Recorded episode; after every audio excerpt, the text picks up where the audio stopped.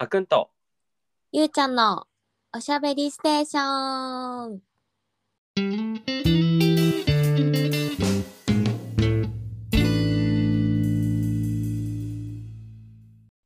皆さんこんにちは、こんばんは。この配信ではあくんとゆうちゃんが最近気になっているトピックについて気楽におしゃべりしていきます。第8回になりました。はい第8回になりました今回はい。持ってきたテーマは無戸籍っていうテーマを持ってきました。はい。無戸籍って聞いたことあります？そうですね。最近、割と最近、その熊本で生まれた赤ちゃんが、うんうんうんうん。あのお母さんが内密でっていうところで耳にしたかなっていう感じですかね。はいはい。そう自分も最初にそうだね知ったのはその件から知ってでその後ニュースであの嫡出推定の話がうん。あの民法が改正されるのではないかっていう話を見てようやくうん。知ったっていうところは確かにあるなと思ってでだから結構根深そうな話でうん。さっきゆうちゃんとあの事前に軽い打ち合わせをしてるんですけどだいぶ根深くてどうなるみたいな話はそしてたんですけど、うんやっぱ考えることに意味があると我々は思ってるのでちょっとこの問題についてこの問題なのかまあこの無戸籍っていうことについて少しお話をしていきましょう。う。はい。はい。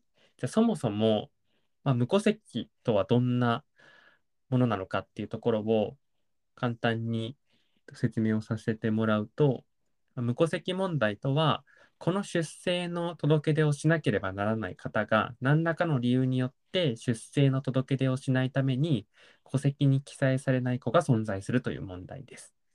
戸籍は法律上の親子関係を交渉するものですから、出生届出書には法律上の親子関係のある父母を記載する必要があります。この父母が婚姻している場合には、夫を父、妻を母とする出生届出書を提出すれば、出生の届出が受理され、夫を父、妻を母として、この戸籍に記載されます。また母が元夫との離婚後300日以内に子を出産した場合、その子は元夫の子と推定されるため、元夫を父、妻を母とする出生届出書を提出すれば、出生の届出が受理され、元夫を父、妻を母としてこの戸籍に記載されます。で、えっと、この離婚後300日問題っていうものがあって、母が元夫との離婚後300日以内に子出産した場合には、その子は民法上元夫の子と推定されるため、血縁上の父と元夫とが異なる時であっても、原則として元夫を父とする出生の届け出以外は受理されず、戸籍上も元夫の子として扱われるという問題です。で、このような戸籍上の扱いを避けるために、母がこの出生の届け出をしないことによって、子が戸籍に記載されず無戸籍になっているってことが実際発生してるってことですね。で、まあ、今回この嫡出推定っていうところが、まあ、見直しが入るんではないかっていうところで今だと離婚後300日以内に生まれた子供は元夫の子っていうように判定されてしまう推定されてしまうけれども実際にそれまでに再婚されている場合は現在の夫の子供として戸籍に記載しようっていうような動きが出ていて、まあ、こういうような形をすることで無戸籍の子供をなるだけ作らないようにしようっていうような話が今出てるということですね。うんうん。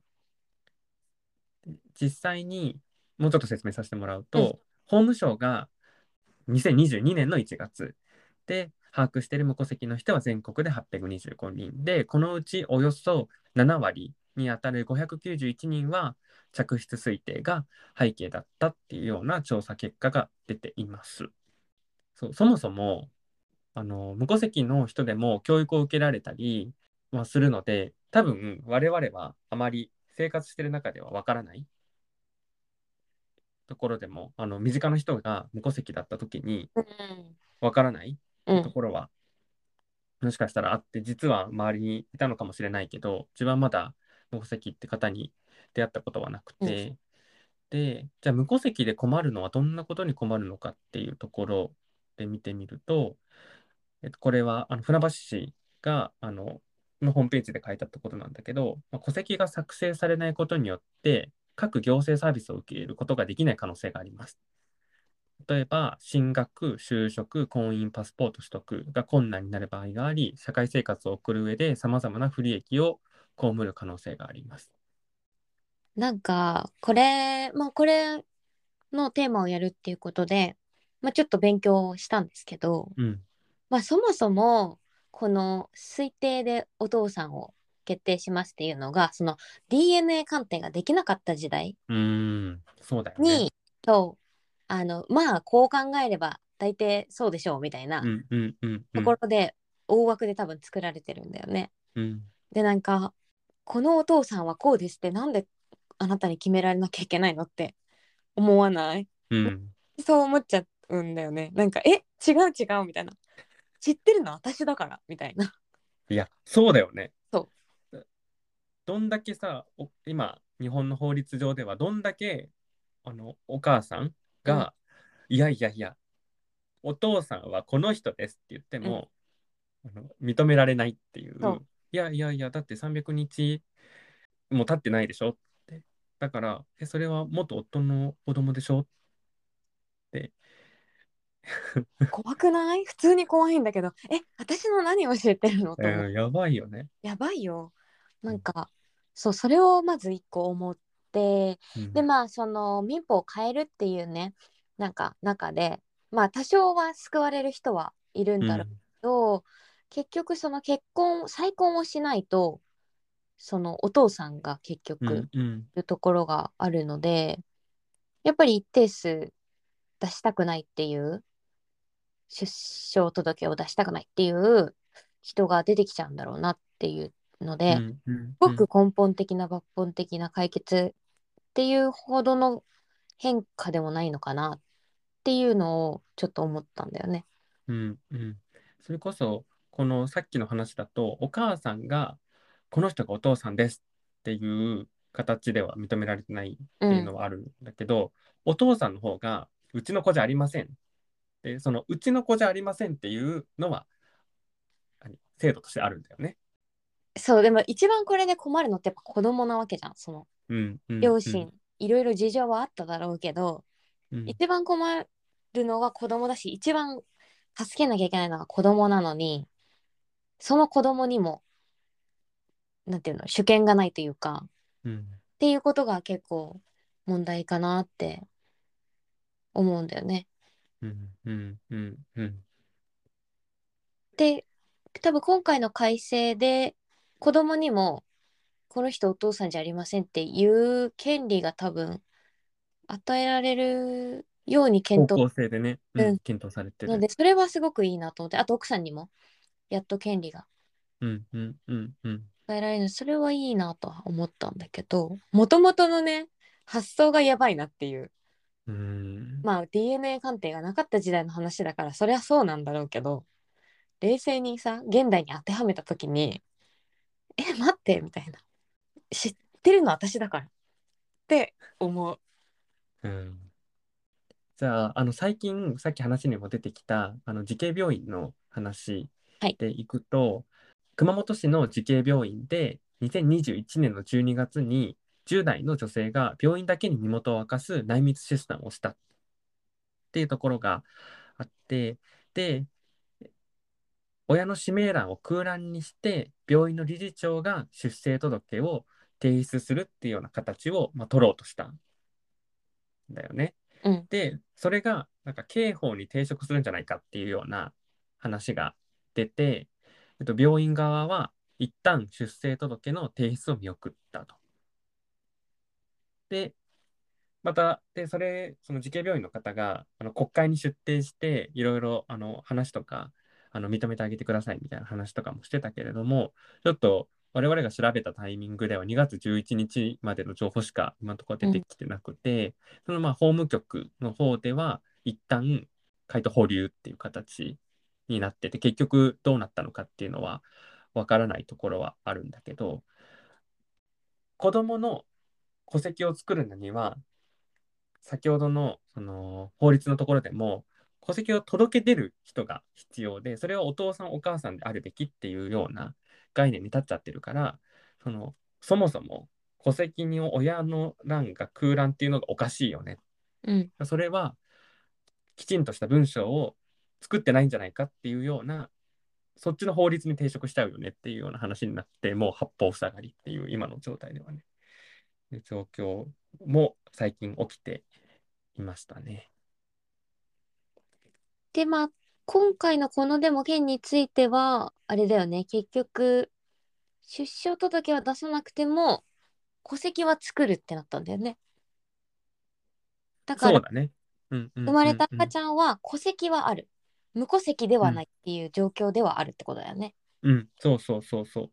だから、例えば、親の欄が空欄になっているっていうところでいくと、赤ちゃんポストっていうような話もあって、で、赤ちゃんポストに子供が預けられた場合は、親の名前が空欄の一人戸籍が作られるっていうところがあって、なんだけど、ここの扱いは、捨て子っていうような扱いで、児童相談所と警察に報告されるっていうような扱いにはなるんだけど、だから今回、これも、今回この事件の件は、まあ、どういうような形で判断されたのかっていうのは分からないけども、まあ、うん基本的には、あの一人戸籍っていうものは作ることは可能。うん。で、まあ、赤ちゃんポストの場合、今、熊本にあるけど、まあ、生命は熊本市長が定めるっていうので、うん一応ね、その戸籍としては作ることはできるようにはなってはうん。ういん。ますね。うんうんで、まあ、今回のやつも戸籍は作れるっていうことなので、どっち、その赤ちゃんポストも、その内密出産であっても、うん。おその子供の戸籍は作られるから、うんうん。行政のサービスとしては将来的にも受けられるしっていうところ。うん。そうだね。うんうん。あさっきゆうちゃんが言ってくれてたように、その子供の権利の問題になってくるから、まあ、うんそこの権利とか人権は守っていきましょうっていうような判断は、上はされた。っうんうん。ていうところはうんありました。が、だそもそも戸籍って何であるのみたいうん。なところに戻ってきちゃうよね。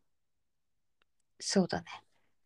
なんかそのさ出生届は出せないけど戸籍は作るみたいな、は、うん。みたいな感じじゃない？うん。そこがねそこ別々にできるんだみたいなさ。まあ、この日本のたくさんいろんな書類を出さなきゃいけないっていう中の一つがないっていうだけなんだろうけうど、その大人のいざこざに対してさ、ん。子供生まれてきた子供た子供にはさ、一切罪もさ、なければ、うん。まあ何も、でこれからの人生だから、うん。まあ、まだこういう選択をできたよっていうところは、救いではあったよね。ほんとそう。なんかこれでもしさ、この内密出産した子が多分お母さんにも知られたくないとか言ってたんだよね。で、うん親にもバレないで、とにかくみ、なんていうの、どうしようってなってここに駆け込んだっていう背景があって、なんかまあお母さんの健康が守られた、きちんと病院で産んで、お母さんの健康が守られたってことも良かったし、赤ちゃんの健康が守られたっていうことも良かったし、そこはなんかこの制度があったからこそ救われた2つの命だったと思うんだよね。でだからちょっとこの内密出産の話になるとその戸籍の問題だけじゃなくて他うのんうん。問題も見えてくるなって思っててその女性の産む権利とかうん。産まない権利とかあとはそうだねそれにまつわる法制度とかっていうところ、あとは教育うん。みたいなところのなんていうのしわ寄せみたいなのが手の届かなかったことがこう一番弱いところ生まれてくる子供っていうのうに、ん。結局つなんていうんだろうな問題が集約されちゃうというか、うんうん。なんかそれがすごく心を痛める問題だなと思っていて、うん。それこそさ戸籍の考え方って日本ってめちゃめちゃ古いじゃん。うん。結構昔に戸籍っていう制度ができてうん。でやっぱその後に行政とかのサービスっとか行政が整ってきてそれこそ教育をみんな受けさせるために中高義務教育にしたからあごめうん。ん中高してない。小中だね。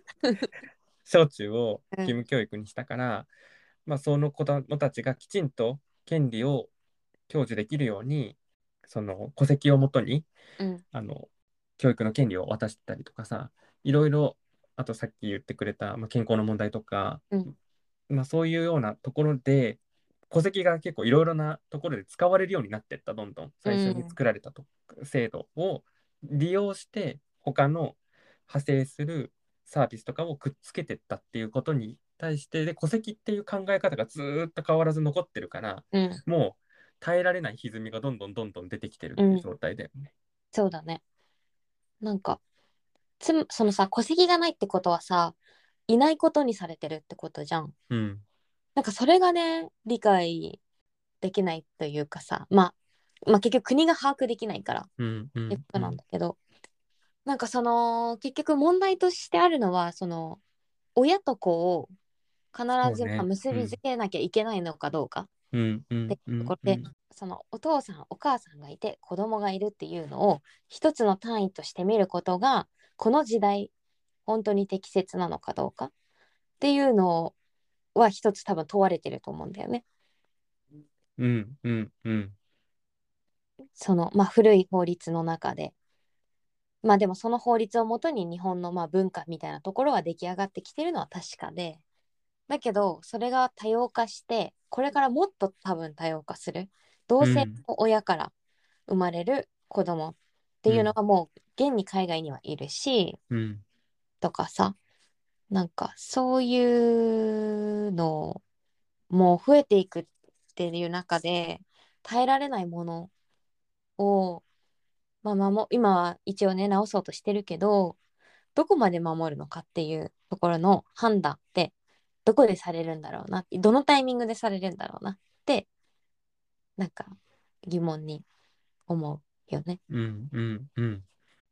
お父さんお母さんがいるから子供が生まれるっていうのはもちろんそうなんだけどそれを戸籍として登録する必要があるのか。っうん。ていうところは結構根深いと思っていて、でさっき言ったようにその戸籍ってすごく長く使われている考え方だからその歪みがいろんなところで生まれてしまってます。なんだけど今回この問題もさその客室推定の話も戸籍という制度の上に立ってここをちょっと変えてみよう。うん。判断の基準を変えようとか戸籍をじゃあどうやったら作れるようにするのかっていうような何？対策、まあ、足元の対策はいっぱい取られています。なんだけどそもそも戸籍って必要なんだっけっていうような考え方を今どれくらいしてるのかっていうとあんまり日本では盛んではないとは言われていて、で戸籍をじゃあちょっとそのじゃあなんで戸籍が必要なのかっていうところをちらっと調べてみるとやっぱあんまりなんていうのダイレクトなクリティカルなあの回答っていうのはちょっといろいろ見てみたんだけど出てきはしなかったけど、まあ、一番多く出てきてたのが相続の問題。うん。で相続は戸籍に基づいてされるから日本の相続の考え方をもってすると戸籍がどうしても必要になってきてしまう。っていうところではあるんだけど、さっきゆうちゃんも話もあったようにじゃあその家族の規定の仕方とかって戸籍じゃないとダメなのかうんっていうところは大きくあると思っててでいざ世界に目を向けるとあの戸籍を家族として登録するよりも個人としてうん。の存在を国として把握をするっていうような考え方を持ってるところが多い。うん。んだよね。で近くの例で見てみると韓国が戸籍を廃止したっていうところがようでその韓国が戸籍制度を廃止した、まあ、一つの背景としては、まあ、両性の平等を定めた憲法に違反するっていうような判決を受けて、まあ、廃止されましたっていうところがあるんだけどさ、まあ、確かに本当そうだよね。戸籍ってお家に入るっていうような考え方をさ、うん。やっぱ持ってるからさもう本当そこでも歪んできてるよね。そう。なんかそう。なんか最近結構夫婦別姓の問題とかも、うんうんあのー別に別姓でもいいじゃんっていう世論が高まってるのになんか世論のあれを見つつなんかその家族が崩壊するからみたいなよくわかんない理由でずっと伸ばし おじさんたちがいるわけじゃん。うんうんその戸籍っていうのがそのまあ氏を一緒にしているその、まあ、男女うんっていうところが起点になっててその、えっとまあど今の日本はどっちかがどっちかの名字を名乗るまあほとんどの場合男性だけど男性をその筆頭者として、うん。その下につくみたいな感じなんだよね。うんうんうん。女の人とか子供が。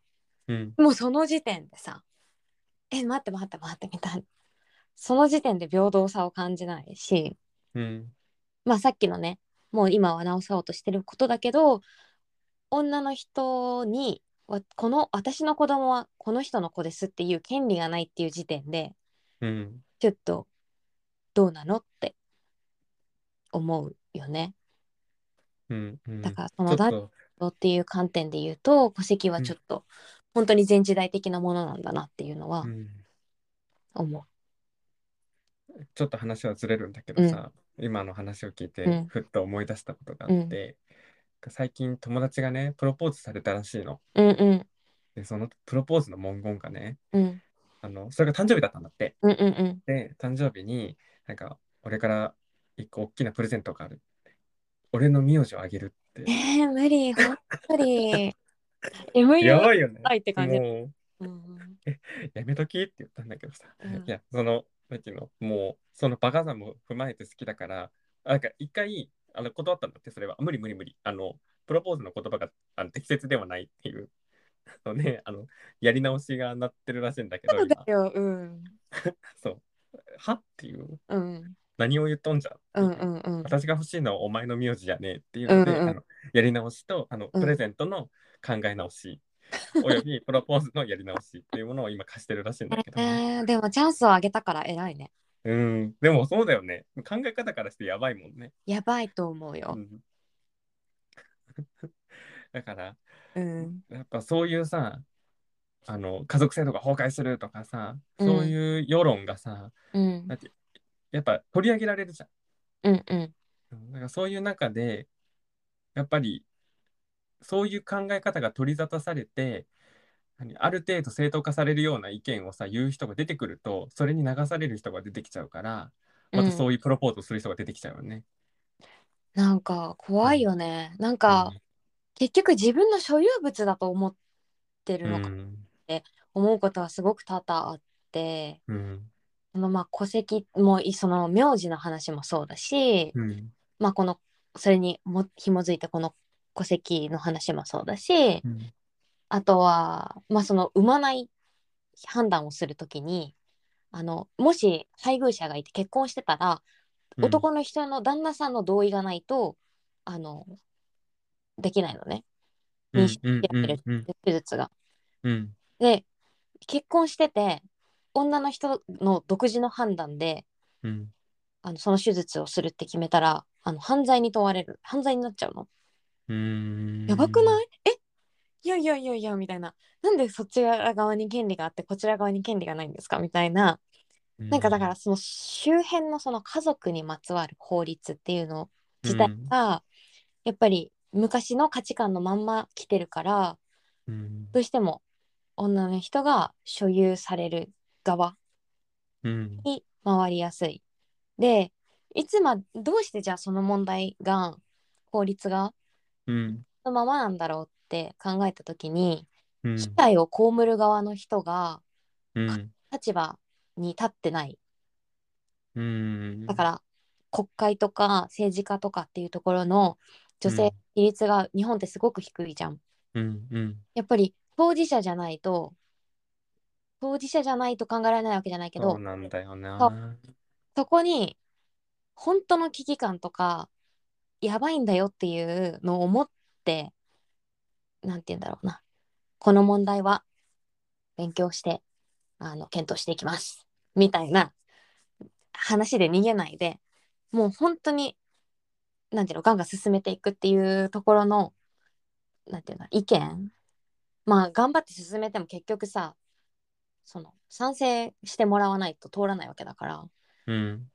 そういうところでやっぱり女の人のその政治の場にいるなんていうの少なさっていうのが結局は問題なんだなって私はこの件ですごく思って。そうだよね。うんそれこそ公約とかでもさ、歌ってやりますって言ってる人が、果たしてそれをちゃんと理解できてるのかっていうのがね、うんうんうん、はすごく感じるよね。その国会議員として活動をされている中での活動ぶりを見るっていうのはなんかすごくおこがましいけど、いやでもそあれちゃんと理解してる？この問題。とかまあそう本当にその人がどれぐらいの工数を割いてその問題に対峙したかっていうのを、じゃあ見てるかと言われたら見てはないかったなとも思うんだよね。うんうんうんうん。ね、だからさ、それこそ最近だと LGBT 系の話でさすごく、あの炎上したのもあったしさ、うん。政治家が LGBT のことをやりますうん。話をしてる中で、そんなツイートするみたいなツイートしちゃったみうたいな話もあったし、それこそあの一番よく言われるあの若者に政治をっていうので、若者なんていうのもうこれからはおじいちゃんおばあちゃんじゃなくてね若者にも政治を参加してもらわないといけないからその若者により寄り添った政策を作ります。ってすごいおじいちゃんが言ってて若者のこと全然分かってないみたいなさ、でね5000円だけとりあえず配っとけみたいなね。えそうそうそうそうそうおじいうそそうね票が欲しいから。うん、今までは、ね、自分事としてや、なんていうの、やってるように見せてたのが、どんどんどんどんボロボロボロボロ出てきてるのはあるよね。確。かに確かに。結局なんていうのこの世の中とあの国会議員の中に国会議員国会の中にいる人たちのうん、差うん、がすごくなっちゃっててそのなんていうの？え見えてるかな？本当に私たちのことってなるよね。うん、なんでもさ難しい問題とかさうん、その世の中の動きに合わせてなんちゃらとかさうん、なんかその国会答弁とか見ててもさうん、なんかそういうことしか言わないんだよね。なんかだからどうしますってお話が出てこなくてうん、うん、していきたいとかさよくあるじゃん。うん、なんかそういうのとかもえ？って。それこそ、今回のさ、件も、戸籍の件もさ、どこまでさ、話されてるのかわからないけどさ、すごく、え？提案したものに対して、なんかみんな反対するじゃん。で戸籍なくしましょうって言ったらさ、いやいや、そんなこと言ったら、家族の制度が崩壊するだろうとうんかさ、うんうん相続の問題どうなるんやとかうんうんうん。いう人いいるじゃん。うん。じゃあ、そうなった時にどうするかは考えないの？そうだよね。本当そうなんだよ。思っちゃうよね。そうでなんかえ？何かを変えるって労力がいることなのに、うん。そこが考えられてないっていうかさ。うん。一個変えたら他のことも変わるんだよ。だからそれのやり方を考えるのがあなたの仕事でしょ。みたいな。ね、そんなの社会人1年目で学ぶことだよね。本当そうなんだよ。なんかね。そう、できないんじゃなくてどうやるかだよ。っていう。さ。そうそう。本当そうなの。本当そうそう。解決しようとしてますか？っていう。本当に。心から。うん。そういう人は選べてないんだろうね、結局。そう。そうなんだよねなんかさ、すごく最近よく思うのがさ、なんかマイノリティうん。とか、その少数派の意見を汲み取るのはどうすればいいんだろうって考えることが結構多くて、うんそれこそさ、せ、なんていうの、マジョリティが困ってることについてはさ、その政策をやりますって言った方が賛同を得やすいからさ、国会に、なんていうの、議員になりやすいうん。うじゃん。んうん。あの、し市でも県でも都でもそうだけど、だけどさ、その、マイノリティに目を向けますってなった時に、その少数派の人たちからは賛同を得られるけど、結局その人たちが賛同した、したプラスアルファの人が賛同しないとさ、うんうん。その人が当選しないじゃん。うん。だからそういうようなさ、声を届けるには、どうするのがいいんだろうなってすごくうんうん。思ってて、それこそこういうさ、無戸籍の問題も、無戸籍に取り組みますって言った時に、どういろんな人を賛同させるかってすごく難しいうんと思っってて、それこそ何目に見えやすい我々がすぐ享受できるようなところをさ、にをもう目の前にこうやって出される方がみんな食いつくじゃん。うん。そういうところにどんどんどんどんどんどん入ってって、結局、あの少数派の意見が入っていかないっていうのはあるよね。この日本の選挙制度も含めて。うん。それをどう反映させていくのかうん。っていうのをね、最近考えるようになって。うん。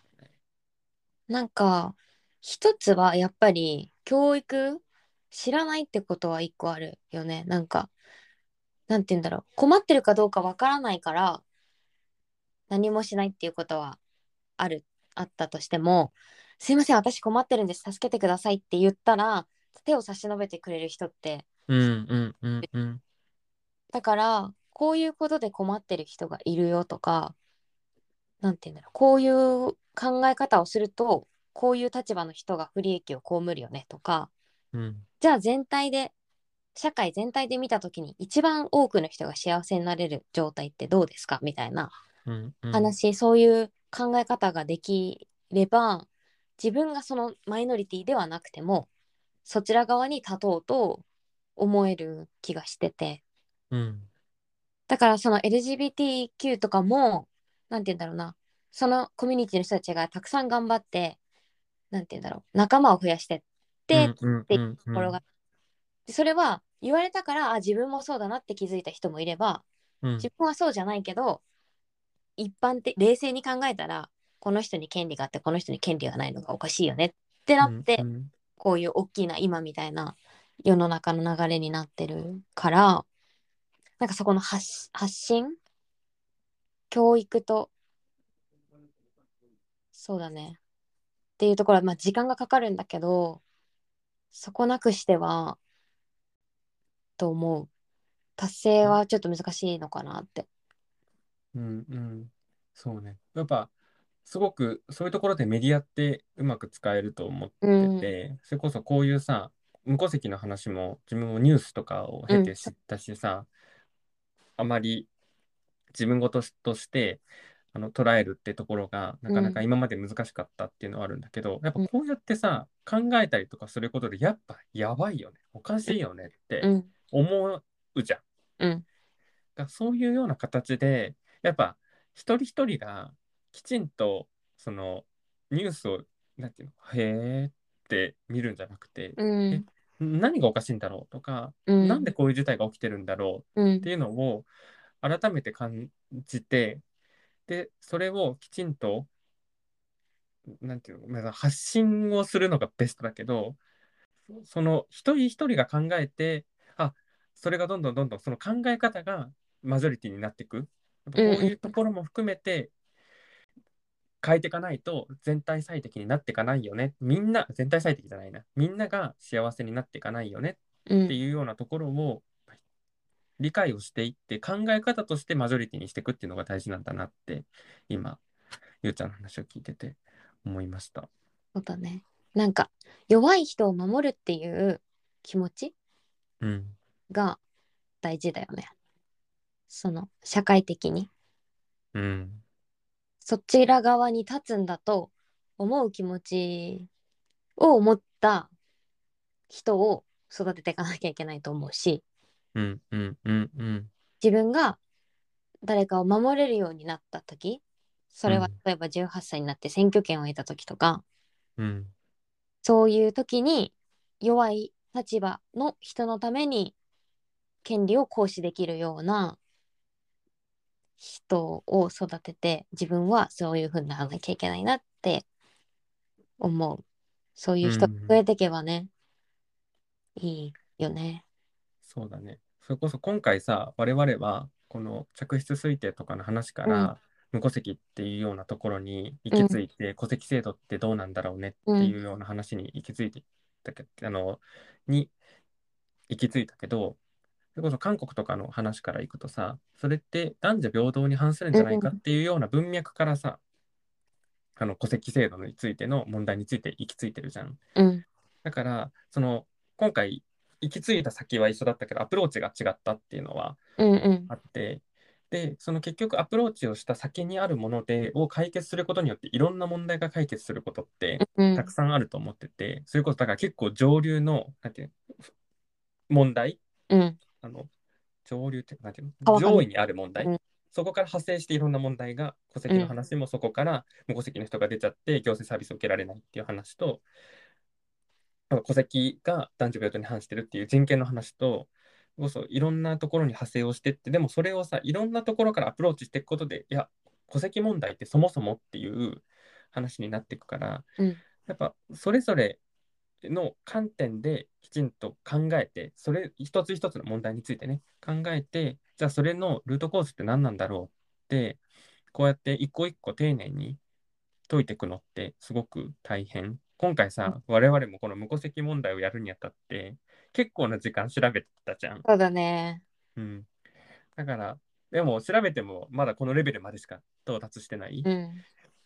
っていうのあるから、やっぱ一個一個、この問題についてダーって調べるっていうのも、とても一回、一挙集中で調べるっていうのも大事だけど、一個一個の問題について一つ一つちゃんと考えていくっうん。ていうことをしないと、やっぱ最終的な問題、根源について、いや、これってこういう問題も相まってて、だからすごい大きな問題なんですよっていうような理解までは結びつかないし、うん。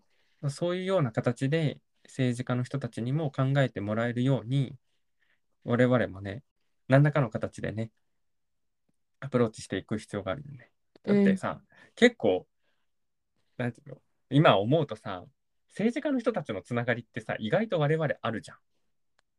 うん、結構政治家の人がさ、話聞きに来たりとかさ、政治家に届けたい意見ありませんかとか、ポストに入ってたりするんだよね。えー、すごい。やっぱ大きい会社だとね。うん。ポストはうちのマンションに入ってるんだけど、あそういうこの、そうそうそう、マンションにも、とない。それこそ政治家のところもさ、一応さ、フォームみたいのもあるしさ、なんかね、パブリックコメント募集するときとかもあるよねうん、。そうそうそうそ法律変えるときとかね。う。うん。だ